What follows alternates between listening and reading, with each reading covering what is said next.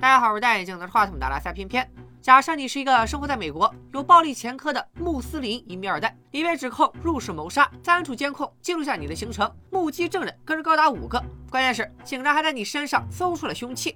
负责本案的警长从警多年，认定你就是凶手。而为你辩护的律师，一个是穷困潦倒的老头子，另一个则是毫无经验的新人。在标榜着民主自由和程序正义、冤假错案却层出不穷的美利坚，你要如何为自己脱罪？今天要给大家讲的美剧是由黄茂台 HBO 出品，豆瓣评分高达八点七，据说能和《绝命毒师》比肩的佳作《罪恶之夜》，又名《罪夜之奔》。故事发生在人杰地灵、不离友好的纽约。我们的男主小白是一名商学院的在读大学生，不光自己品学兼优，还乐意帮同学补习功课。他出生在一个巴基斯坦移民家庭，父亲是一名出租车司机，老实本分。小白和弟弟从小在皇后区长大，也算是土生土长的纽约人。皇后区聚居着来自中国、印度和中东的新移民，大家要么忙着打工，要么埋头干饭，累得尿尿都难，压根儿没空翻案。所以治安居然仅次于曼哈顿的富人区。某天，接受小白补习的同学邀请他参加晚上的派对，青春期嘛，难免内心躁动，再加上保守的家庭环境，让小白内心的欲望强烈反弹。于是小白当场就决定赴约。然而到了晚上，本来说好开车来接他的好兄弟，却放了他的鸽子。二十几年高强度反复压枪的小白，哪里还顶得住？心一横，就偷偷开走了老爸的出租车，直奔派对而去。今天是二零一四年十月二十四日，也是改变小白一生的日子。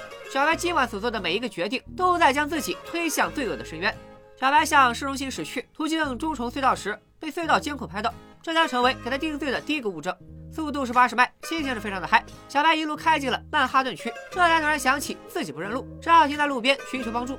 因为他不会关出租车的载客指示灯，俩老哥直接坐进后座，不管小白怎么解释，就要他赶紧开车。好在有热心警察出面解围，小白才得以摆脱顾客的纠缠。Thank you. Fuck you.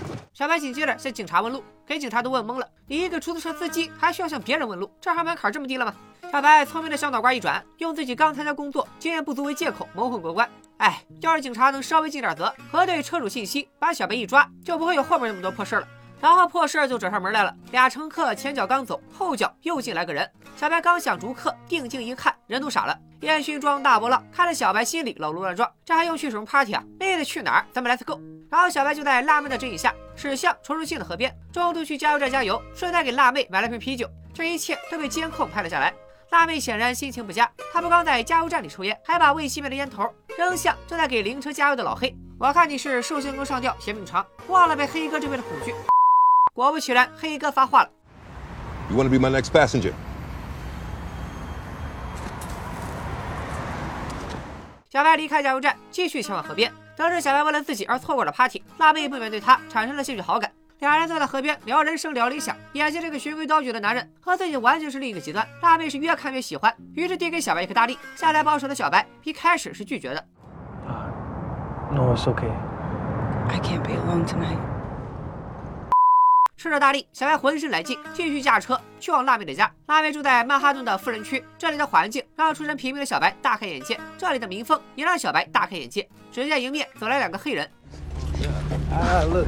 He's stopping at this bomb's home, about to get him some. What?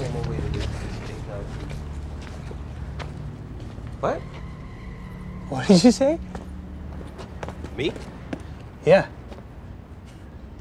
I said that you did you leave your bombs at home, Mustafa? 在美国，黑人受到的歧视可不比中东人少，大家五十步笑百步。小白是万万没想到自己还有被黑人歧视的一天。 更想不到的是，这俩黑人后来会作为目击证人登场，咱们就叫他们奔波爸和巴波奔。辣妹劝小白别惹事，拉着他进公寓，却没发现巴波奔并没有离开，而是在公寓前驻足，直勾勾的看着他们的背影，不知道脑子里在想些什么勾当。辣妹家里，小白看着沙发上的猫，面露难色。原来他患有哮喘，对猫狗过敏。一边是养了很久的猫咪，一边是今晚刚认识的陌生男人，想必大家都清楚该怎么选吧。不知道是习惯使然，还是被欲望冲昏了头脑，辣妹并没有锁门。没锁门，咱们得画个重点了。回到屋里，辣妹和小白推杯换盏，三两杯小酒下肚，欲望的小火苗也熊熊燃烧了起来。然后啊，然后大家就玩起了在指缝里插刀的游戏。好家伙，你们调情的花活可真硬核。这时候有人肯定要问：根据《古兰经》规定，穆斯林不是不能喝酒吗？但小白是移民美国的第二代，算得上土生土长的纽约人，某些教规习俗都没那么严格。也许是觉得气氛还不够火热，俩人又吸了点辣妹珍藏的苞米面，果然立刻就来劲了。辣妹疯狂催促小白搞快点。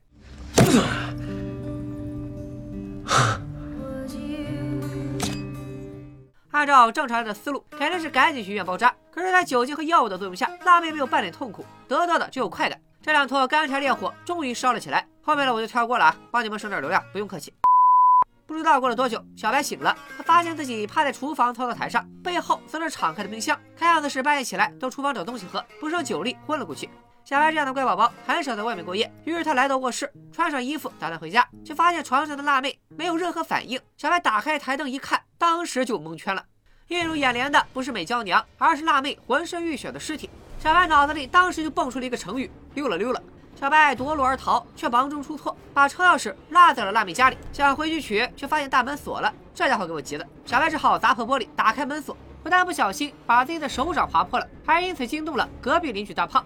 小白找到装着钥匙的外套，还顺走了爆米面和玩快乐游戏用的小刀。这上头有他的指纹和辣妹的血，差点被警察发现，跳进黄河都洗不清了。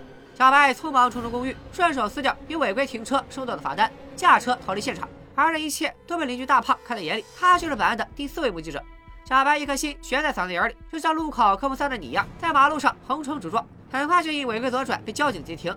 车里浓重的酒气诉说着小白酒驾的事实。黑人女警一看是个中东面孔，就勒令小白下车，双手放在车上，乖乖站好，嘴里没有半句好话。小白却非常淡定，他表示：“我忍气拘留，啊，拜拜。”小白看似稳如老狗，其实晃的一批，左手沾着辣妹的鲜血，肚里藏着半瓶苞米面，怀里还揣着一把刀。刀上有他的指纹和辣妹的血，这要是被搜出来，别说跳进黄河，就连跳进八达修的夜里也洗不清了。好在男警察发现小白的案底比他的钱包还干净，关键是这大半夜的，马上就该下班了，他也懒得写报告，就打算网开一面，罚小白一个违章驾驶。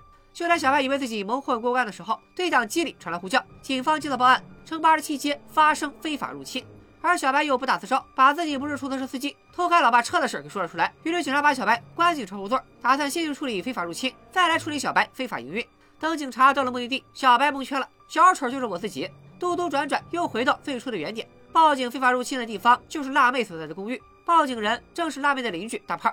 问清嫌疑人的体貌特征以后，警察们进入公寓展开搜索。小白的心也悬到了嗓子眼，因为警车被警察锁上以后，就只能从外面打开。大胖也在周围张望，要是被他认出来，小白怕是要当场归案。警察很快发现了尸体，并向上级请求支援。法医、物证鉴定科很快抵达现场。听说死者住在高级住宅区，纽约警局派出了一位从警长达三十多年的警探。这个长得像布鲁斯·威利斯的男人名叫西叔，现在由他全权负责调查工作。西叔一眼就看到了警车里的小白，得知小白只是个无辜的酒驾司机，就打发警察押送他去警局，然后进入现场展开调查。去警局的路上，小白终于憋不住了，他问开车的警察：“Is she dead? I think that's safe to say.” 警员以为小白是目击证人，没发现小白这个问题里的问题。如果逮捕小白的警察听到这句话，肯定会立马反应过来：你咋知道这里发生了谋杀案，而且还知道死者是女性的呢？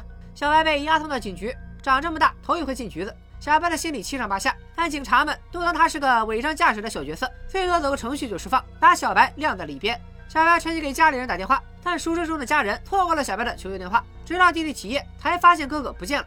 另一边的案发现场，经过初步判断，辣妹死于刀伤。具体的还得等进一步的解剖结果。细叔走出公寓，在一旁看热闹的奔波爸向他提供了关键线索。他看到辣妹带了一个中东男人回家，细叔有意将奔波爸带走接受调查。奔波爸的脸色一变，刚想拒绝，却被细叔一句话噎了回去。If I turn you upside down, how much weed is gonna fall out? So, so that's how you do. See, no good deed goes unturned. Take him in. 警局里的小白是如坐针毡，警局的大门近在眼前，却迎面撞见了目击者大胖。小白吓得缩成一团，就连家人打来的电话都不敢接。终于，他鼓起勇气走出大门，企图蒙混过关，又迎面撞见了西叔率领的大部队。小白失去了最后的逃跑机会。命案当前，警察决定放小白一马，简单的搜个身就让他离开。听说要搜身，小白的小脸煞白，吓得变了人种。钱包、钥匙、手机，随着一件件贴身物品被搜出，小白的心跳也攀升到了一百八。Weapon recovered. Not as yet. The ESU's doing a toss of the house, street, dumpsters, grates, drains. What we're looking for is an approximately five inch long, one and a half inch wide, possibly serrated knife. 西 西叔也没有想到，疑似凶器竟然会以这种方式出现。 小白也在此时做了最错误的决定，妄图袭警逃跑，结果当然是被当场放倒。而小白的行为变相坐实了他心里有鬼，看清了小白的相貌。波波爸也在同时指认小白。审讯室里，小白本来打算沉默是金，但西叔的办案经验何其丰富，对付小白这种小白还不是手到擒来。三言两语就撬开了小白的嘴。通过小白在警车里问的那句“他死了吗”，判断出小白去过辣妹的家，还顺势把当天晚上发生的一切猜了个八九不离十。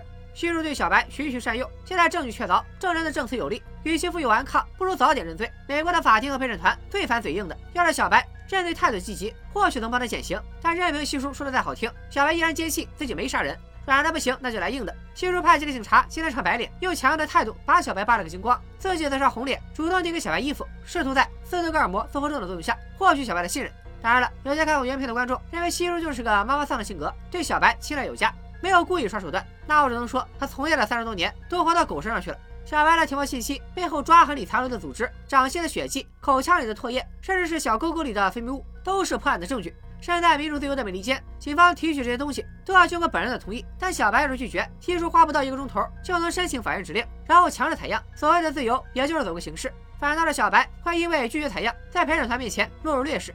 初次进局子蹲大牢，小白完全慌了神，这才想起来要找律师。这时，一个包脚男人路过，和小白对视了一眼，就匆匆离开警局。而这一眼将彻底改变小白的命运。这个长得像阿尔帕西诺的男人名叫老痒，大家可能忘了，十几年前。原还是和外星人打交道的第七局特工，和擎天柱大黄蜂那叫一个谈笑风生。老杨现在是为贫苦老百姓辩护的律师，每次只收取二百五十美金的费用，生活贫困潦倒，连湿疹都没钱治。听说小白涉嫌谋杀，又回想起小白小鹿斑比一样的无辜眼神，老杨的脚步突然停住了。他返回警局，申请做了小白的辩护律师。经过一番交流，老杨初步了解了小白的情况。小白就读于商学院，没有任何犯罪前科。他虽然有巴基斯坦的血统，但却是个土生土长的纽约人。老痒叮嘱小白，没有律师在场，不要和任何人交流，不管别人问什么，你都说不知道，让他去问你的律师。在警方指控你之前，你什么都没干。老痒顺着向警方申请保释，这才知道，虽然凶案还没结果，小白已经被告非法持械，为了就能把保释这条路堵死。得知负责惨案的是人称鬼见愁的细叔，老痒的心一凉，这回是碰上硬茬了。Fuck。与此同时，西叔也在逐一询问目击者。大胖不必多说，就是个爱管闲事的热心人。可奔波爸就不是个没故事的尼哥了。他声称昨晚十点到十一点之间看到过小白和辣妹。可是当西叔问他为啥出现在辣妹家门口，他却支支吾吾答不上来，谎称自己一个人在遛弯，故意隐瞒了当时在场的同伴巴尔伯温。再结合那晚巴尔伯温意味深长的眼神，他俩背后显然也藏着事儿。在老痒的帮助下，小白虽然不能被保释，却得到了和家人通话的宝贵机会。电话铃声响起，白爸白妈几乎同时接通电话。听说儿子涉嫌谋杀，白爸连外衣都不上穿，就拿上钥匙冲出家门，奔向自己的出租车。然而车位却空空如也，车早就被儿子开走了。这位无助的父亲独自驻足在纽约的寒风中。